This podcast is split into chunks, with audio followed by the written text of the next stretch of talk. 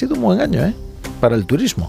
Ahora estamos en vísperas de la inauguración de Fitur, sabéis que en la Feria Internacional del Turismo, una gran cita para el sector, y esta edición llega después de un año realmente excelente. España recibió en 2023 más de 84 millones de visitantes extranjeros y se espera que este año también sea bueno, a tenor de las reservas del primer trimestre. El sector turístico representa el 13% del PIB español y sobre él, claro, se ciernen algunos riesgos, como por ejemplo el rechazo que se aprecia en algunas zonas y ciudades por la elevada masificación. Bueno, de, de ello vamos a hablar con José Luis Zoreda, que es vicepresidente ejecutivo de Esceltur, la Alianza para la Excelencia Turística. Eh, don José Luis, ¿qué tal? Buenas noches. Buenas noches. Es exacto, ha sido un año muy bueno el de 2023 y este de 2024 parece que también va a ser eh, bastante bueno. Sin duda, ¿no? Nosotros, aparte de las estimaciones que son un poquito ya simplistas de medir el éxito del turismo por el número de eh, turistas extranjeros que nos visiten, que sin duda es importante, lo medimos por valor económico de la actividad. Y este año 2023 pues se habrá batido en cuanto a los efectos directos e indirectos el récord en valor económico, más de 186 mil millones de euros, lo cual significa el 12.8 de todo el PIB nacional y sobre todo algo muy importante, que es que en el año 2023 eh, el turismo ha contribuido nada menos que al 70,1% del crecimiento de la economía. Con lo cual yo creo que estos datos, más allá de cuánta gente haya venido extranjera, porque muchas veces nos olvidamos que más del 45% del valor económico del turismo somos los españoles viajando por España. Cuando sumamos estas dos realidades, salen unas cifras muy elocuentes y que en el 2024 auguran una continuidad porque sorprendentemente, digo sorprendentemente porque los empresarios muchas veces nos cuestionamos si esto es sostenible, parece que las tendencias de consumo, aunque se están ralentizando en muchos de los bienes tradicionales, en turismo tiene una actividad y una conducta contracíclica donde sigue subiendo la propensión a viajar, por lo menos es lo que demuestran nuestros libros en el primer trimestre del año. Y, puede haber una cierta euforia, digamos, post pandemia, ¿no? De gente que ha pospuesto algunos viajes a causa de las incomodidades, ¿no? De las restricciones por la pandemia y que, bueno, estemos viviendo una etapa eh, en la que la gente quiere aprovechar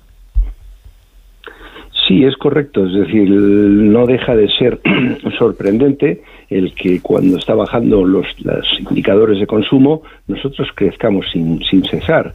La única explicación que podemos dar, que viene avalada también por alguno de los indicadores de estas grandes, digamos, compañías eh, que dominan un poco el conocimiento del consumo de cada uno de nosotros, es que el turismo ha pasado a ser, casi si me apura, un producto más de la cesta de la compra en el sentido de la prioridad con la cual estamos estableciendo cada día más o la imposibilidad, la renuncia de viajar y bueno, mientras esto se mantenga, eh, de alguna manera, pues sí, puede ser porque hayamos tenido un déficit de viajes durante la pandemia o porque de repente la pandemia nos haya cambiado estructuralmente mucha de la prelación de los hábitos de consumo y el viajar pase a ser en estos momentos pues una de las mayores aspiraciones vitales de todo ciudadano. En definitiva, nos vemos favorecidos, en primer lugar, desde el punto de vista positivo, de una demanda creciente que tenemos que contrapesar en algunos lugares de España cuán sostenible es y cómo medir y cómo gestionar este éxito. Hmm. Esa es la clave, ¿no? Cómo gestionar el éxito para que no morir precisamente, no perecer de éxito, ¿no? En algunas ciudades donde quizás se ha alcanzado un punto en el que no se puede ofrecer la calidad por la masificación. Bueno, este verano era un poco también contradictorio. En todos los lugares de éxito, Barcelona, si hablamos de ciudades, Ibiza, Mallorca, eh, Málaga, Costa del Sol, Santiago de Compostela, Canarias, eh, movimientos de contestación social crecientes, en la medida que había pues una parte de la ciudadanía. Y ya no se trata solamente de grupos radicales o de grupos sustentados en una ideología política, sino que de alguna manera son vecinos que sienten que en algunos momentos, por la masificación o por la gentrificación, que nosotros entendemos que es probablemente el elemento más perturbador en estos momentos que genera las viviendas turísticas, pues sienten que están perdiendo una calidad de vida. Sienten que se les está agobiando eh, su disfrute de sus entornos o sienten que se les está expulsando de sus barrios porque no pueden pagar los alquileres o porque no pueden pagar los precios de venta que sí pueden quienes están metiendo e invirtiendo en los alquileres turísticos y lo que es peor, se están banalizando sus barrios porque está desapareciendo la frutería, la peluquería y se están convirtiendo en tiendas de conveniencia. Y esto nos está haciendo mucho daño al conjunto del sector turístico porque está deteriorando la imagen de todo el conjunto del resto de la cadena de valor que cumpliendo escrupulosamente la legalidad, porque dicho de paso, ese crecimiento escalofriante en toda España de estas viviendas turísticas, en su gran mayoría son ilegales. Con lo cual, esa calidad de vida que antes se percibía del turismo en algunos lugares precisamente exitosos se está cuestionando y es algo que tenemos que vigilar y tenemos que de alguna manera cuidar para no caer en eso, en el morir del éxito por una excesiva demanda o por estos fenómenos y estas externalidades crecientes que no son exclusivamente españolas, pero de alguna manera en España ya están apreciando con una cierta intensidad. Eh, pero dice usted que muchas de estas eh, viviendas turísticas son, son ilegales, no tienen los permisos necesarios. Eh, ¿Es, ¿Es, necesaria una nueva regulación o bastaría con que se cumpliera la actual? Es decir, es, eh, ¿bastaría con que la inspección fuera mucho más eficaz? Bueno, yo le diría que dos cosas. En algunos lugares puede haber algunas normativas deficientes o inexistentes o laxas, pero el principal problema en estos momentos no es solo eh, la laxitud o la inexistencia de esta legislación, que empieza en la propia Unión Europea con unas directivas muy laxas, pero termina aterrizándose en España a nivel de comunidades autónomas y en algunos, donde algunas grandes ciudades, pues ni siquiera hay ninguna regulación urbanística que tenga en cuenta este fenómeno. Pero el principal problema ahora ya no es la regulación, el problema es el cumplimiento. En la medida que estamos hablando de centenares de miles de viviendas por toda España, no hay capacidad inspectora alguna en ninguna comunidad autónoma para, por la vía de la inspección tradicional, poder detectar de una manera rigurosa cuál es toda esta oferta ilegal. Y nos encontramos, por contra, con la dificultad, por no decir el continuo juego al escondite de las grandes plataformas que son las que generan este negocio, negándose porque sienten que no se están obligados a ello o que no se deben de corresponsabilizar, de velar que no subieran a sus plataformas nada que no cumpliera la legalidad vigente, que parecería lo obvio. Si este procedimiento regulatorio previo de las propias plataformas de hacer un control ex ante, de no subir a sus páginas web nada que cumpla la ilegalidad, se habría terminado el 80% del problema que en estos momentos generan.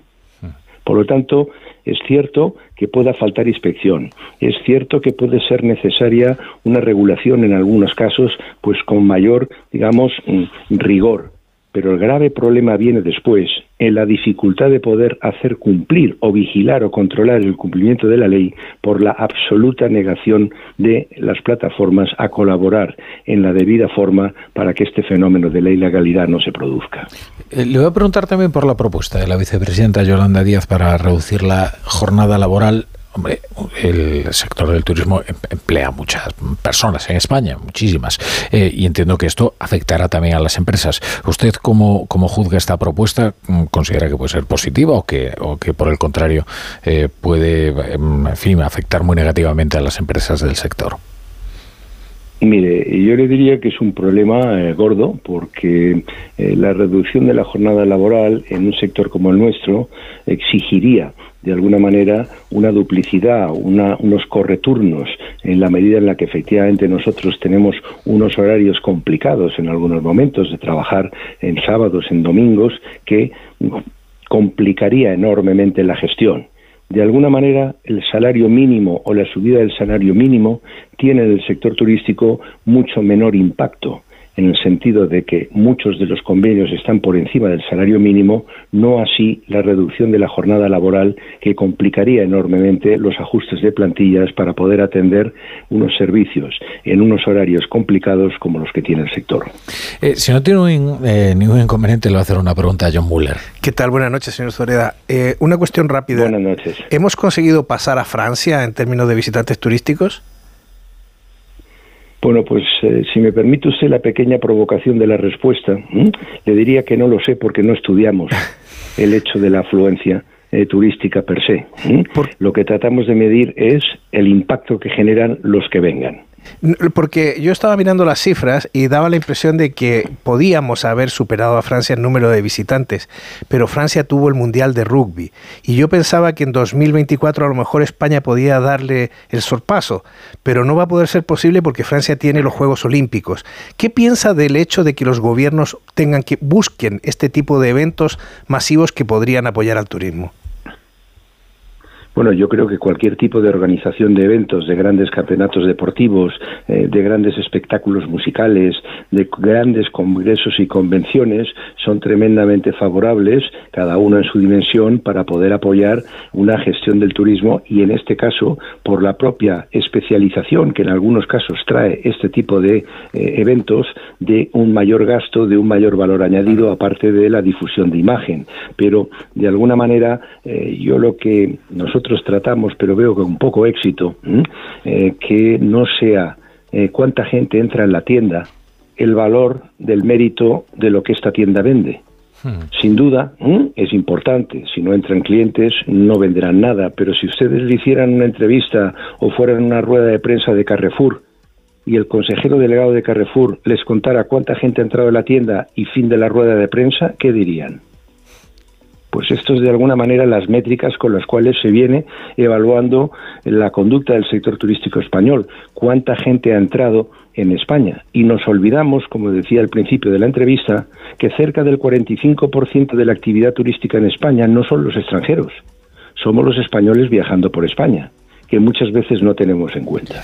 Y en la política turística, tanto a nivel nacional como a nivel regional, tenemos que tener esos dos grandes segmentos de demanda y, a ser posible, en los momentos de llegados a los niveles de afluencia en los que estamos, seguir primando el crecer volumen por volumen, lo que nos va a llevar es a una situación de insostenibilidad social.